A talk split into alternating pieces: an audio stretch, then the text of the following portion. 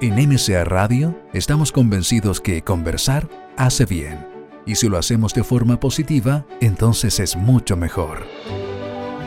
A partir de ahora, Edgardo Fogel te invita a una amena y profunda charla. Esto es Conversando en Positivo, un momento de luz para compartir experiencias de vida por MCA Radio, resonando con el alma. Muy buenas tardes a todas las amigas y amigos de Conversando en Positivo. Les habla Edgardo Fogel. Un gran abrazo para todos. Espero que estén felices hoy día, muy positivos, iniciando nuestro gran programa de Tertulia Humana, esperando que todos estén escuchando, eh, agradeciendo también como siempre a quienes nos envían mensajes, nos siguen por Twitter, arroba conversando posi, si quieren mandar mensaje, por Facebook también, conversando en positivo, Club de los Positivos los invitamos que se integren lo que no están eh, tanto en, las distintas redes.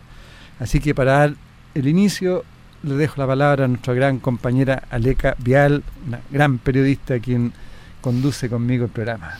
Hola Edgardo, ¿cómo estás? Bien, pues tú. Bien, también contenta de estar aquí con esta invitada tan especial. De lujo, ¿no? De lujísimo. Me perdí el programa anterior con ella y por suerte vino de nuevo a seguir complementando. la pidieron por eso mismo que nosotros también la pedimos. Exactamente, por segunda vez, así que qué honor.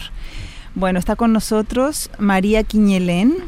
Ella es una lauentufeche, mujer medicina, y peñeñelchefe, maestra de parto, mujer ceremoniante, sanadora de tradición mapuche. Como la mujer medicina mapuche, adquiere sus conocimientos en sanación revelados desde pequeña por el espíritu a través de sueños y visiones. Ya vamos a hablar de esto con ella.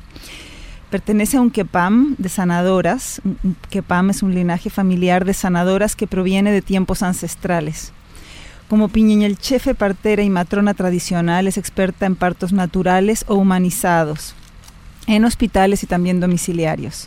Es creadora de los Círculos de Mujeres para el Conocimiento Ancestral, actividad diseñada para hacer circular el conocimiento y educar a la mujer.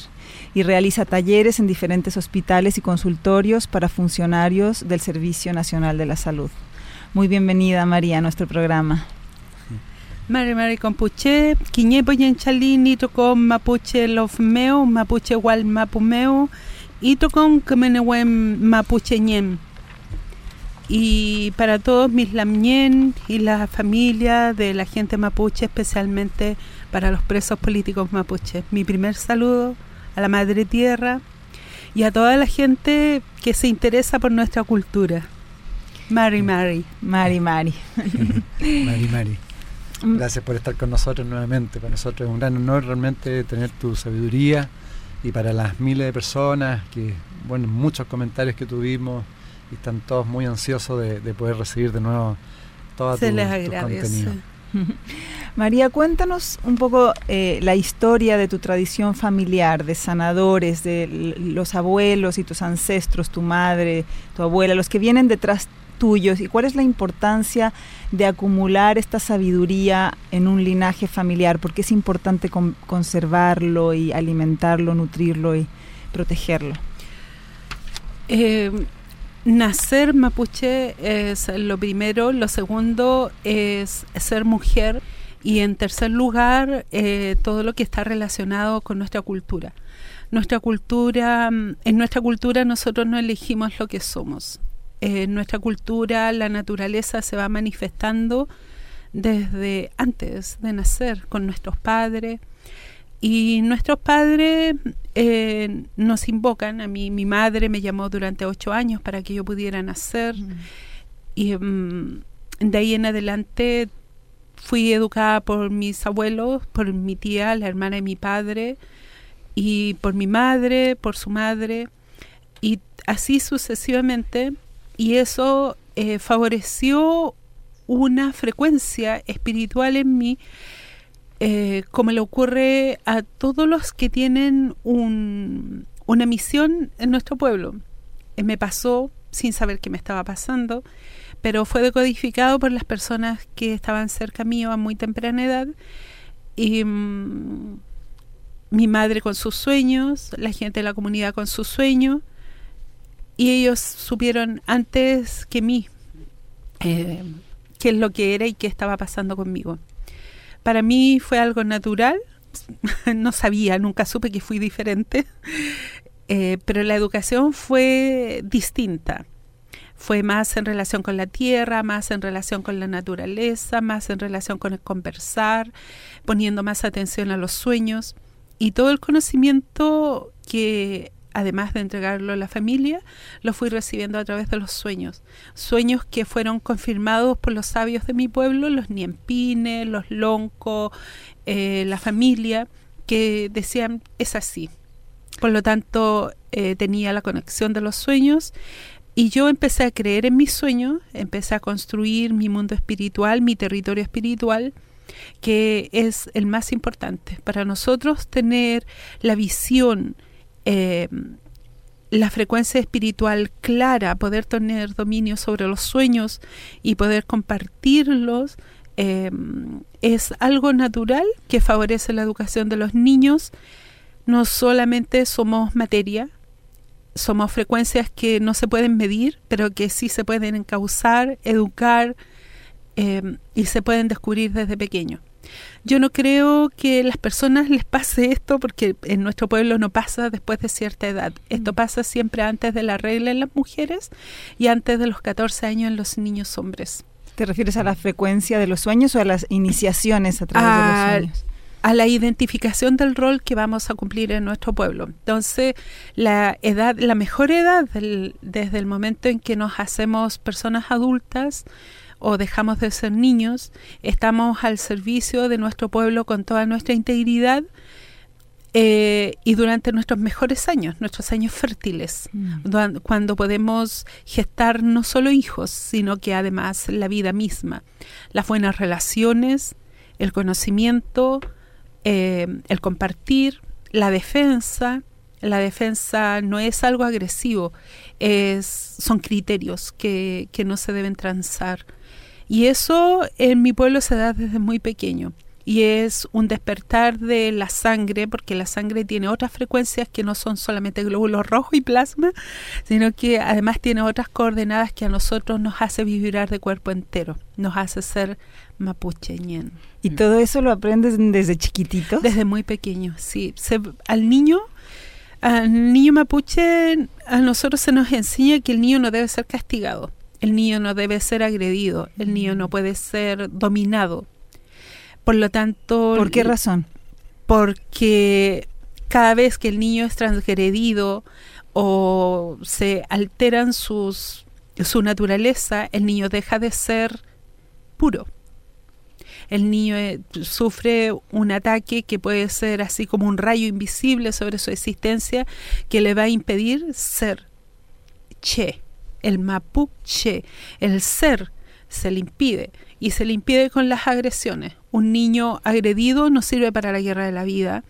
Un niño eh, asustado, dominado, engañado que se le enseñe sobre viejito pascuero, sobre los regalos de Halloween o sobre, por ejemplo, el mundo mapuche que busque un huevito de Navidad, son puras mentiras. Y un niño educado en la, en la mentira va a ser un líder de la mentira. Entonces a nosotros se nos enseña que la vida ya es algo. Lo demás, lo que se tiene que advertir, aprender y compartir es otra cosa. Entonces mm. nuestra cultura está basada Primero que nada, en la verdad tiene cuatro líneas. La primera es la verdad por sobre todas las cosas. Y eso es axiomático, no se debe andar buscando una verdad con misterio. Es tan verdadero como que está la montaña a nuestro oeste, ¿cierto? O, al oeste tenemos el agua, al norte tenemos el desierto, son cosas evidentes. La verdad siempre es evidente, no es algo oculto. María, con lo que estás conversando, diciendo, ¿cuál es la visión de la espiritualidad? ¿Puedes profundizar para el, pueblo mapuche? La espiritualidad para el mundo mapuche. La visión de la espiritualidad, porque tú antes hablabas también de la visión de la espiritualidad. Eh, mira, eh, nosotros reconocemos en nuestra existencia cuatro cuerpos, cuatro territorios. Y el principal es la construcción de nuestro territorio espiritual nuestra sociedad em, en esta creación del niño, porque crear niños es crear sociedades, crear comunidades, crear familias. Em, y eso es un punto muy importante que a mí me gustaría destacar hoy. para nosotros, nuestros niños, nuestras comunidades son sujetos de justicia, son sujetos de derechos, son sujetos de futuro. Por lo tanto, es algo que se debe aprender de las culturas indígenas en la cultura occidental chilena, donde está muy pervertida la, niñez. Se, se, le agrede y todo eso. Es una recuperación cultural que tenemos que hacer desde los pueblos originarios. Eh, a nosotros nos enseñan desde muy pequeño que nosotros tenemos que manejar cuatro territorios y conocerlos. Esos cuatro territorios se defienden y tienen un vínculo común que es nuestro ser. El territorio espiritual es visible, puede ser alrededor de un regue, puede ser alrededor del fuego, puede ser alrededor de una mesa, puede ser a través de un guiatún o a través de un machitún, a través de las ceremonias mapuche. Pero por sobre todas las cosas es la conversación. El Notre es muy importante para nosotros el poder conversar. La máxima escuela de la espiritualidad comienza con la palabra. El saber escuchar la palabra de los adultos, de los mayores, que para nosotros son siempre mm, meritorios de nuestro respeto. Más que del cariño emocional, del respeto sabio. El segundo territorio que nosotros construimos para poder dar eh, manifestación del espíritu es nuestro territorio mental, que nuestro territorio en el mundo occidental es muy agredido por la educación occidental, donde se enseñan culturas y pensamientos de otros hombres, de otros tiempos, de otras mm. formas, eh, dominantes, jerárquico, escalado, piramidales. Para nosotros no. La persona es educada eh, mentalmente, no solo intelectualmente. el intelecto es una de las cuatro áreas del cerebro que debe ser educada. Entonces, nosotros... ¿Y cómo se educa ese territorio mental? El territorio mental, saber cuándo algo es pensamiento, cuándo se crea conciencia, etcétera. Son, son educaciones que van desde muy pequeño que el niño aprenda a descubrir, a darse cuenta, a moverse en su mundo, no en el mundo de los otros. Cada cual es dueño de su propia existencia. Y nosotros, ¿por, ¿por qué? Porque primero todo parte de la cultura de, de ser libre. Nosotros, nuestro pueblo siempre ha sido un pueblo libre, nunca pagó encomienda, nunca ha tenido rey, aunque hayan dicho que existió alguien, un francés que vino, no, no. Nosotros nunca hemos tenido rey, no lo hemos aceptado. Cada comunidad y cada lof tiene sus propias autoridades, y no uno, cuatro como mínimo, 64 como máximo. O sea, hay 64 personas que podrían pensar diferente y seguir siendo una organización así cohesionada en forma natural desde nuestra forma de ser. O sea, hay un respeto a la identidad y a la individualidad tremendo.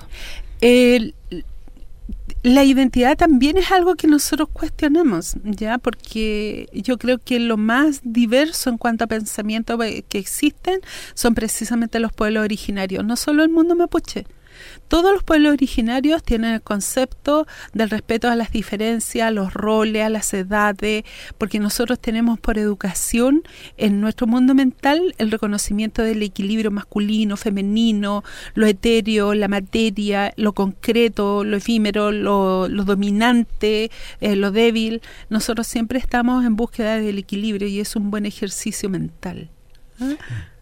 Claro, el, respeto por la diversidad. El otro territorio que nosotros tenemos, que es el tercer territorio, es el sentimiento. Y el sentimiento tiene también muchos peones, por decirlo de alguna forma, muchos colaboradores que nos sirven para identificar la vida y ellos son las emociones y las emociones en nuestro pueblo son trabajadas desde muy pequeño porque una persona que es dominada por emociones una vez que se pasa la emoción tiene que volver a reinstalarse. Y para nosotros trabajar las emociones y trabajar el neutro para mantenernos alerta en todos los sentidos es un ejercicio que también se hace desde pequeño. ¿Y cómo se le enseña a un niño a, manejar sus emociones en el mundo mapuche? Es un entrenamiento maravilloso que necesita y requiere un padre que respete mucho a la madre y una madre que respete mucho a la vida misma que sepa que lo que tiene en su familia es es su futuro. Un hijo es el futuro nuestro, es el futuro de nuestro pueblo y si nosotros lo hacemos bien, nuestro pueblo va a estar bien. Entonces, esas son algunas de las de las educaciones que a nosotros nos enseñan eh, no se puede concebir desde el mundo occidental. Por eso en nuestros talleres y en nuestra escuela tratamos de hacer pensar a la gente em, que tiene que pensar como indígena, pensar como mapuche, que es muy diferente. Eh, es instalarse en un territorio y para eso hay que liberar el pensamiento, liberarlo, liberar el territorio espiritual, liberarlo de las iglesias occidentales que son invasivas, dominantes, asesinas, genocidas, pervertidas. Eh, nosotros tenemos que limpiar nuestro espíritu de todo lo que es invasivo, de otros, de otras tierras, de otros eh, meridianos, de otros espacios territoriales, de otros paisajes geográficos y mm, limpiar nuestra mente del pensamiento occidental también, sacarnos todos esos íconos masculinos que imponen las universidades, las corrientes políticas. Eh, ¿Cómo piensas tú? ¿Por qué otros tienen que pensar por ti? Si la vida se actualiza y se renueva todos los años, nosotros todos los años somos diferentes. Nos damos la posibilidad de volver a empezar, de volver a comenzar, hacemos las curaciones de nuestros errores y nos fortalecemos a nuevas relaciones. Todo empieza de nuevo. Em, y en el territorio eh, emocional también tenemos que liberarnos. Nuestro trabajo de ser mapuche es un liberarnos constantemente. Por eso estamos en constante alerta, porque nos estamos liberando de las emociones, por ejemplo, la, de, de palabras que suponen ponen conceptos que son supuestas mm, ideas como la felicidad, por ejemplo la felicidad que no existe, eh, muchos otros conceptos que la gente busca ser otro y no ser sí mismo, ser el che, eh, potencializarse con sus raíces, con la tierra, con su actual vida. ¿Y existen herramientas para mantener esa alerta de la que estás hablando? ¿Prácticas específicas de que vengan del mundo mapuche que sean así como joyitas? Por mantener el acecho, ¿no? Así es. No se puede hacer si no se dibujan al menos durante dos años algunas cosas para que el cerebro pueda adaptarse. La mejor posibilidad de poder encontrar la liberación es en las mujeres y en los hombres tejiendo, tejiendo no cualquier cosa ni cualquier diseño.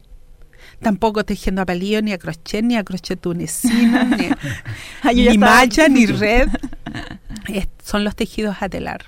Mm, ¿Y, Por, qué, correspondencia se da ahí? Eso te lo voy a regalar hoy día. ¡Ay, qué bueno! Mira, el huichal significa estar de pie. ¿El estar? De pie. De pie. Huichal es algo que está parado en sus dos pies. Sus dos caídas, sus dos pilares fundamentales son nuestros padres. Sus dos caídas horizontales son nuestros eh, territorios. Y siempre en masculino y en femenino. ¿Territorios son estos cuatro territorios de los que estamos hablando? En, en, tierra, en, el, en todos los territorios mentales, físicos, espirituales. Y cada vez que nosotros empezamos a tejer algo, nuestros tejidos no tienen un solo nudo porque todos los nudos se pueden deshacer. Nada es permanente, todo se puede transformar o se puede arreglar.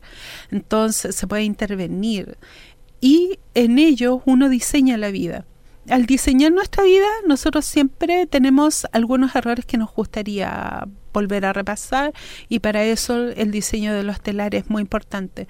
Una persona cuando está en un sentimiento de tejer está ordenando su vida mental, física, espiritual y emocionalmente también. Por eso a las madres nuestras, a las mujeres mapuche, eh, se les pide que no tejan durante la gestación no pueden tejer ningún tipo de fibra o de hebra, porque todo lo que ve el cerebro por los ojos también lo hace en, las frecuencias o en las líneas de nuestro cuerpo. Y nosotros mm. estamos hechos de frecuencia en una malla interna que se une con la malla externa, por lo tanto el poder mental de la madre también puede alterar la concepción. Y eso también puede ser con respecto a la estática, los computadores, eh, los zapatos, las cortinas, todo lo que produzca estática. Eh, es una responsabilidad, es observar la vida desde un punto, eh, poder tener la capacidad de abrir muchas ventanas, de tener mucha visión a través de los diferentes prismas y tener la capacidad de ponerse en el lugar del otro también. Esta cultura tan maravillosa que no necesita religión, que no necesita pensamiento político, eh, político politiquero, porque tenemos nuestras propias políticas, que no necesita rey. Es una, es una forma de ver la vida que se quiere tratar de aplastar que se quiere hacer desaparecer porque no es mercantil, es liberación. Es súper interesante, yo creo que un ejemplo para la humanidad, el tema de la horizontalidad, de cómo funciona la organización, eh, la sociedad mapuche. ¿Nos puedes explicar, porque muchos sabemos que no tienen rey, pero no sabemos exactamente cómo funciona el sistema político, en el sentido cómo se reúnen, la importancia de las conversaciones, de los líderes, de los loncos, y cómo lograron mantener por tantos siglos este sistema de horizontalidad a través de la conversación, que es un ejemplo de política internacional, sin duda. Y sin ideología, principalmente, lo que tú hablas, que hoy día la ideología mata a todo el mundo. Sí, es, es tratar de estúpida a la humanidad, tratando de imponer pensamientos mm. ajenos de otros tiempos, de otras áreas de la Tierra, creyéndonos con poca capacidad de recrear nuestra propia existencia. Eh, nosotros estamos convencidos y creemos, y así se nos ha enseñado, que nuestras fuerzas se renuevan cada cuatro generaciones. La quinta trae todo el potencial dispuesto, con todas las antenas para conectarse nuevamente y la juventud nace con muchas más disposición al aprendizaje. Y se hacen recuperaciones, recuperaciones propias. Eh, nosotros vivimos bajo un calendario lunar nosotros vivimos bajo un eh, poder llamado comunicación, que es algo que uno siente, se vive y se compromete. Basta con escuchar a alguien que habla y uno dice sí, es eso. Eh, para nosotros la prensa y los medios chilenos dominantes siempre han intentado levantar líderes a nosotros, bueno, mientras les sirva a ellos y se mantengan entretenidos, ningún problema.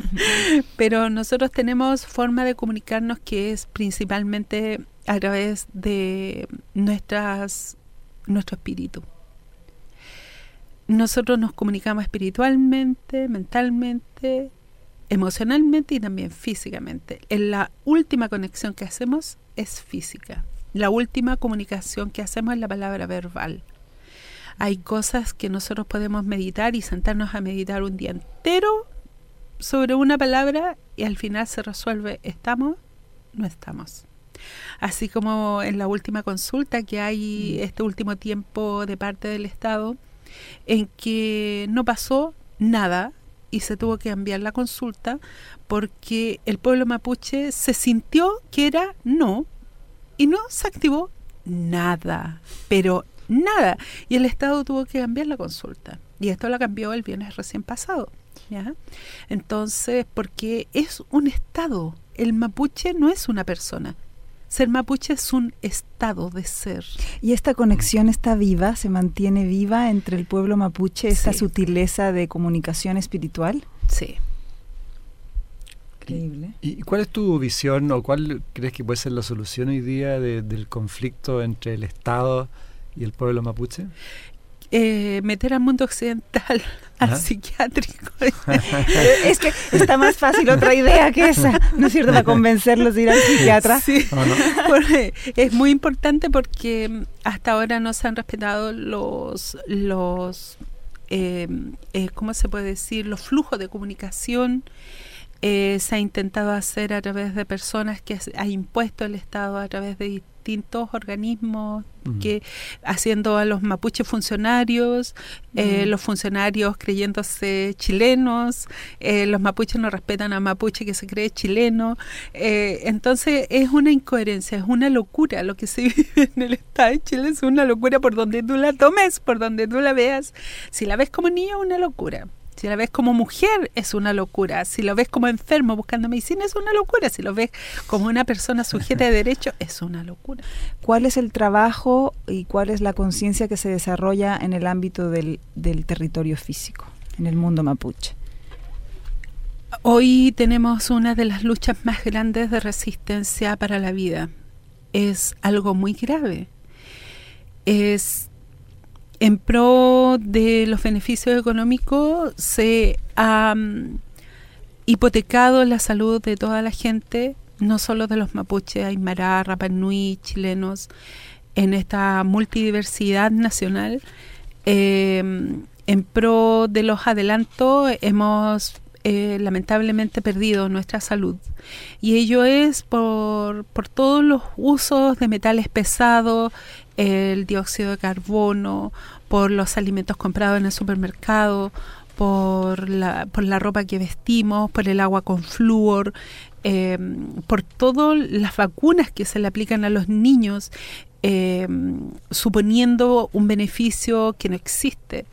Yo hace alrededor de 40 años que trabajo en partos y mm, los niños que no han sido vacunados y que han sido defendidos incluso legalmente por muchas formas, nunca han estado enfermos hasta el día de hoy. Yo tengo niños que son médicos eh, ahora, eh, que nacieron conmigo.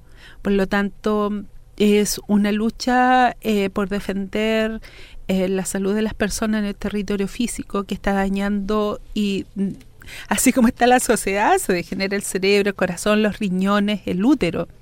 Entonces el, cuerpo físico es uno de los que necesita mayor observación, acecho de para qué abrimos la boca, eh, qué es lo que estamos diciendo, porque es una frecuencia que altera nuestro corazón, las malas palabras o las malas formas de expresarnos, eh, la forma de relacionarnos sexualmente está matando a las mujeres eh, con muchas enfermedades, no solo de enfermedades de transmisión sexual, sino que también con algunas alteraciones eh, uterinas eh, como eh, las alteraciones de los ovarios, eh, ovarios poliquísticos, por los pollos hormonados, las vacas con tanta facuna, eh, los huevos artificiales, los colorantes, la estimulación de las plantas para que crezcan, ya no es salitre, salitre era algo antiguo, los pesticidas, el congelamiento, la irradiación bacteriana, el agua con flúor, todo es un atentado en nuestro cuerpo y hay que aprender a vivir nuevamente, revivir, porque poner atención a lo que nos está rodeando y además volver a reeducarnos para saber qué es lo que estamos haciendo con nuestro cuerpo. Y es una tarea que no se la podemos entregar al Estado porque el Estado no es nuestro padre. El Ministerio de Salud no vela por nuestra salud. Eh, las farmacias no velan por nuestra salud velan por los remedios y las drogas que venden. Nosotros tenemos que cuidarnos y eso ha sido una voluntad tremenda que están llevando a cabo las personas que trabajan la medicina alternativa, eh, hay muchos médicos, una gran cantidad de nuevas generaciones de médicos que están aportando al conocimiento, al rescate de algo que nos pertenece a todos es la buena salud. Mencionaste dos temas súper importantes para las mujeres, que son el parto, o sea, cómo debemos cuidar nuestro parto, el parto natural, cómo debemos observarlo y resguardarlo. Y segundo, eh, la sexualidad. ¿Podrías explicar cómo debe ser un parto para que nuestro niño nazca saludable y viva saludable y también cuál es una cómo cuál es la relación sexual que nos daña y cómo debiera ser una una sexualidad saludable. El parto natural es para nosotros los mapuches es un parto en que la madre le entrega la vida al bebé liberado. Yo tuve un parto liberado. Mi madre me liberó con sus dolores. Yo soy nací libre. Entonces, una madre que es educada para que sepa y lea los dolores de un parto con la otra área del cerebro, no con el cerebro de esclava, no con el cerebro de indigna, no con el cerebro de Eva, religioso, no con el cerebro inferior. Eh, tener un parto natural es parir un hijo libre. es y no entregarle eh, el primer masazo, la primera droga al cerebro de un bebé. Es muy bueno que las mujeres ahora están optando por los partos naturales por sus hijos, por, porque el día de mañana ellas se van a hacer cargo de lo que están criando. Los padres pueden estar muy sanos, pero desde el momento de nacer reciben una carga química que es fatal para su hígado y para su cerebro. El segundo tema es en relación a las relaciones sexuales. La educación de las mujeres tiene que empezar y reactivarse ya. Las mujeres desde muy pequeñas y desde antes que les llegue la regla tienen que saber sobre su cuerpo. Hoy en día eh, estoy segura que la educación inicial, eh, aparte de enseñar la semillita y decir que los pueblos indígenas no existen, además le niega el conocer sobre su cuerpo, porque ese es un poder que está en manos de la escuela de medicina, está en manos de los médicos, solamente ellos pueden conocer dónde ellos trabajan el cuerpo nos pertenece, lo tenemos que recuperar, tenemos que recuperar la cultura de nuestra salud, recuperar la cultura para estar bien y tener una, un nacimiento digno y una muerte digna. Eh, la sexualidad es una de las puertas más eh, vulneradas desde que nacemos. No se nos enseña a qué pertenecemos, a qué fibra pertenecemos. No sabemos ni siquiera qué grupo sanguíneo tenemos, dónde nacimos, en qué luna nacimos. ¿En qué luna naciste? Hmm. ¿Lo puedo buscar en internet? Sí, busquémoslo en internet. Es una buena ayuda. Eh, saber dónde nació. ¿Qué hay en el norte? ¿Por qué es tan diferente nacer en Atacama que nacer en Temuco? Eh, ¿Por qué es tan diferente nacer en la región de los ríos que nacer eh, a la orilla del mar en el norte? Tienen muchas diferencias. Eh, nacer en el medio donde uno fue gestado es muy importante. La sexualidad en el hombre debe ser educada desde muy pequeño. ¿Qué recomendarías al hombre y a la mujer en el tema de la sexualidad? Que eh, observaran qué cosas. Primero, ya como estamos a contratiempo de, de crianza y ya los jóvenes están grandes, lo primero es saber que el cuerpo genital es también una puerta de entrada, tan importante como la boca, los oídos, eh, la piel, que se puede contaminar con mucha facilidad con enfermedades que pueden estar encapsuladas durante muchos años que la lealtad y la fidelidad, especialmente la fidelidad, es con uno mismo. Nunca es externo, siempre es interno. Es como todos los equipos. Uno puede hablar de alta fidelidad, pero es interno, no es con nosotros. Es nosotros tenemos que ser fiel con nuestra capacidad de ser mujer, con nuestra capacidad de ser hombre, para poder despertar también a una sexualidad sana, de respeto mutuo. Eh, no solamente buscando el placer, sino que el placer puede venir a ser la última, el, último eslabón para el encuentro de dos personas sanas. Eh, y cuando hay una precocidad sexual, pedirle a los jóvenes que siempre haya protección, porque la enfermedad del papiloma humano, por ejemplo, lo porta el hombre para el resto de la vida, no es algo que se lo vaya a sacar. Eh, las mujeres que adquieren otras infecciones pueden quedar infértiles. Eh, las afecciones de sus ovarios también pueden ser promovidas por el, por el ingreso de un semen contaminado que va a albergar, no va a generar, no va a gestar un hijo, pero sí va a gestar una enfermedad a largo plazo. Son enfermedades que con el tiempo, como la sífilis, como otras, que van a degenerar el cerebro a largo plazo, y que se necesita una alimentación y una forma de vivir saludable. Por lo tanto, es importante saber la naturaleza de las personas, de qué se enferma nuestra gente, y tener cultura eh, social medicinal hacernos cargo de conocer nuestras plantas y llevas medicinales locales, poder compartirla, porque el saber de la medicina indígena, la medicina natural o la medicina en llevas medicinales es algo que no le pertenece a ninguna academia, es algo que se puede compartir para que nuestro pueblo esté sano. Y, respecto al aborto, ¿qué piensas? Considero que eh, la mujer con educación difícilmente va a llegar a un embarazo no deseado. Siempre va a ser responsable. Pero yo creo que en este momento hay una entretención mediática muy grande a nivel nacional porque intentan legalizar algo que las mujeres siempre van a decidir y no necesitan leyes para eso. Mm. Siempre ha sido territorio femenino, así es. ¿Por qué no nos profundizas un poco más respecto a, lo natural, a la alimentación, a lo mal que nos hace la alimentación hoy día, lo mal que nos alimentamos los chilenos y lo bien que ustedes se alimentan y cómo deberíamos ir mejorando? Mira, es algo que tenemos que recuperar. Nuestro, nuestro territorio físico necesita una cultura alimentaria. Y esa cultura se tiene que reconstruir.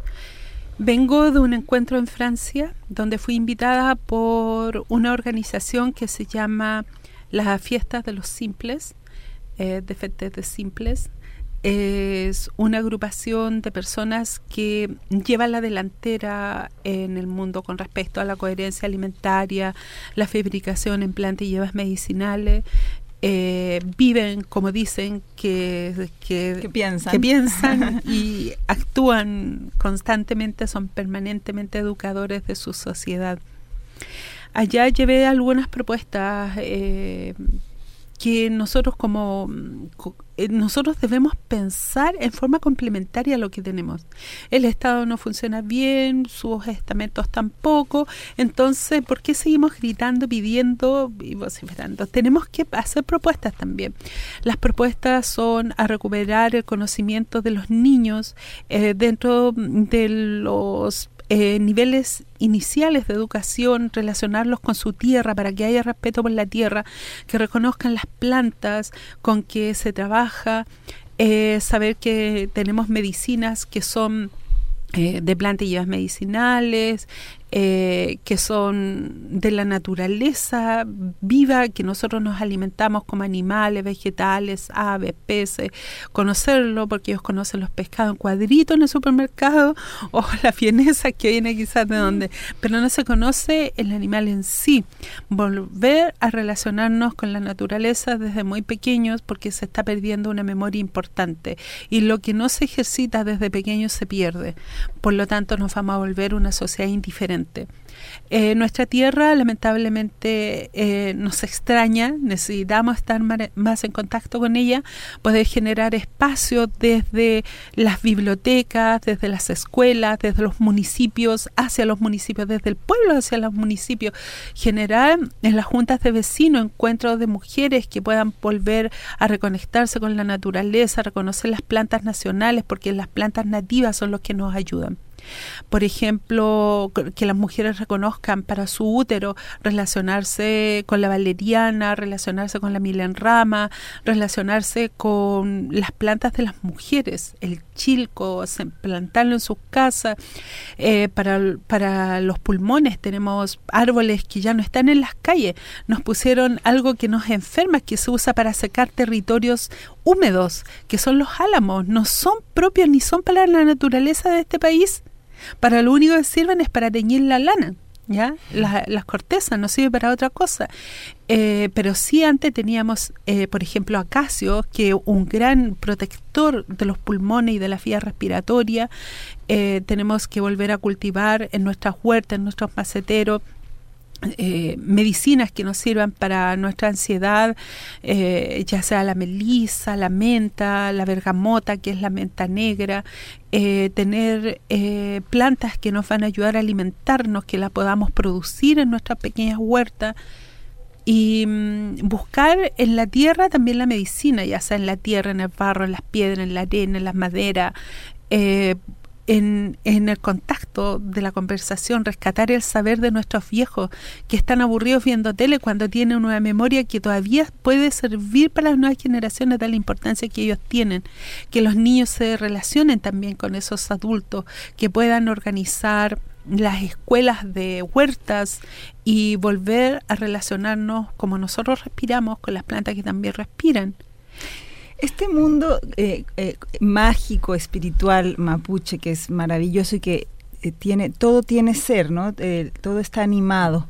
¿Puedes hablarnos un poquito de esta relación con, con, todas las cosas del mundo mapuche? ¿Cuál es el concepto de Dios y cómo esa energía o esa sabiduría está en todas las cosas para comprender esta... Mira, nosotros, nosotros creemos que todo tiene su propio mundo y su propia dimensión de ser y estar. pues, probablemente nosotros o en el pensamiento concreto no se puede entender la vida de una montaña, la vida de un río, la vida de las piedras, no se puede entender desde el pensamiento occidental. Pero sí se puede entender la esfera de todos los seres vivos que respiran o se mueven o nacen, crecen, se desarrollan y mueren. O sea, hay un proceso, hay frecuencias, ahí hay vida. Y eso, esa esferita, cada esferita viva, están todas interrelacionadas, con luz o sin luz. Nosotros creemos que del alto cielo nuestros abuelos no, no tenían la, eh, estos catalejos para mirar el universo, pero sí nos dieron a conocer el nombre de las constelaciones, del nombre de los soles, están en nuestros tejidos eh, sabían mucho, tenían mucho conocimiento. Por lo tanto, ellos de alguna forma también nos han enseñado cosas que nosotros no podemos perder. El vínculo con la divinidad no es un, una una vibración que está ya kilómetros fuera de nosotros en el cielo. Para nosotros es, genera una malla en movimiento constante de la cual nosotros nos conectamos o nos desconectamos. Mm. Conocemos su frecuencia, sabemos en qué luna, en qué sol, en qué territorio, si es femenino, si es masculino. Buscamos el líder que va a hacer la ceremonia esa vez que corresponda a ese año. Nada es al lote. Y todo eso se debe recuperar. Y eso lo, lo, podemos recuperar, yo lo comparto con ustedes y lo comparto con las demás personas porque estamos compartiendo la crianza de nuestros hijos, nos estamos mal alimentando igual, estamos compartiendo un cielo contaminado, estamos viviendo sobre la mitad de un Chile, los mapuches son lo único que defienden este país, lo demás todo lo venden. Eh, tenemos entonces que recuperar este conocimiento para estar bien. María, eh, quería volver un poco también con lo que estás planteando. Al, cuando hablaste de los cuatro cuerpos, tú hablas de inferior y superior, de alguna forma. Es decir, en la parte intelectual tenemos un área superior, un área inferior, emociones inferiores, emociones superiores, el cuerpo también. Con eso, eh, uno debería trabajar el aspecto superior, ¿no es cierto? Eh, ¿Eso tiene que ver con, con el desarrollo de la conciencia también? el, no se puede desarrollar conciencia si no hay un conocimiento mínimo, ¿ya? Porque no se trata de ponerse a meditar, iluminarse y vi un maestro y no. Pero, por el, ejemplo, eh, el trabajo inicial es primero que nada poder entender eh, el conocimiento que enseñan los abuelos, las personas que saben, eh, para poder adquirir herramientas desde donde construir eso se puede hacer, eso se puede recuperar. Em, todas las personas tienen esa capacidad de aprender y todas las personas tienen la capacidad de compartirlo. Pero ¿cómo vas desarrollando? Un poco lo preguntamos antes, pero por ejemplo, las emociones superiores, emociones inferiores, ¿cómo puedo desarrollar un intelecto que vaya más allá de la información y que llegue a la comprensión? Todo está en equilibrio todas las cosas sirven para algo y deben ser complementadas. Yo no puedo hablar de la paz eh, si no conozco la guerra. Nosotros hemos vivido en guerra, en una resistencia más que en una guerra, no estaba resistencia mm. constante. Por lo tanto, todo se debe entrelazar para estar atento en todo momento y no que te domine una y la otra se deja a un lado. Estar alerta. Ambas, con ambas. ¿Y, qué dice la como, como visión mapuche respecto a cómo uno debe prepararse para la muerte? Se trata de despertar a otra dimensión. Nosotros conocemos 49 dimensiones y una de ellas es esta vida. La próxima la conoce cada cual de acuerdo a su naturaleza y despertará en ella después de este viaje que dura alrededor de unos días. Nosotros hacemos una gran despedida para los que se van, para que despierten contentos con toda nuestra energía a donde se dirigen. Y tú planteas en el fondo, estás, hablas como de 49 planos. Sí, son 49 dimensiones diferentes, hay muchas. Pero, mm. en, pero en esta misma vida o después de la, de la eh, muerte? Al mismo tiempo, yo creo, porque están a nosotros nos han hablado de los Kofke, por ejemplo, y otra gente más, eh, otras dimensiones de vida que yo creo que vamos a hablar más adelante. ese, ese, ese, tema nos da para todo un programa próximo, yo creo. Para todo un año. Pero eso tiene que ver un poco como lo plantean los libros Carlos Castaneda, Don Juan, que hay que tratar de irse lo más despierto y consciente posible a otros planos. Mira, no, no conozco lo que tú me mm. estás diciendo, pero, pero sí, hay que saber morirse. Y eso es un trabajo desde chico también, ¿no? También, también, pero se puede elaborar. Yo he conocido, he visto gente que se me ha despedido y me han mostrado cuando van a cruzar su puerta. Wow.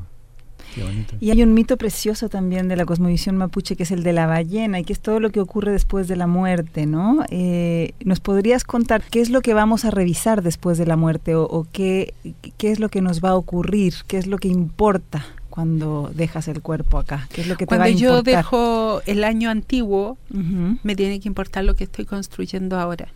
Para no llevar tanto trabajo por hacer, Mm. hay que comenzar a desatar esos nudos aquí ahora. ¿Mm? Yo, te quería pedir, María, ya que nos queda pocos minutos, eh, que hoy día claramente hay un problema en el país, digamos, principalmente de lenguaje y de forma de relacionarse. Eh, ¿Puedes dar, digamos, tus, tus consejos y qué efectos produce la palabra mal empleada y la palabra que se pronuncia también con, con amor? Hoy día Mm. la palabra en general es muy mal empleada, ¿no? Sí. En el mundo mapuche los compromisos se hacían con el- la unión de las manos. Sonaban las manos y ya estaba hecho. Ah, eh, era de honor dar la palabra. Eh, para nosotros la palabra es el calor del corazón. Por lo tanto, una persona mal hablada va a tener enfermedades que tarde o temprano van a también intervenir con el corazón. El no cumplir los compromisos también altera el corazón. Pertenece a una energía muy especial la palabra. Por lo tanto, cuando va saliendo el corazón, tiene que salir derechito por la boca y no pasear sobre el resto del cuerpo o salir por otras partes por donde no debe.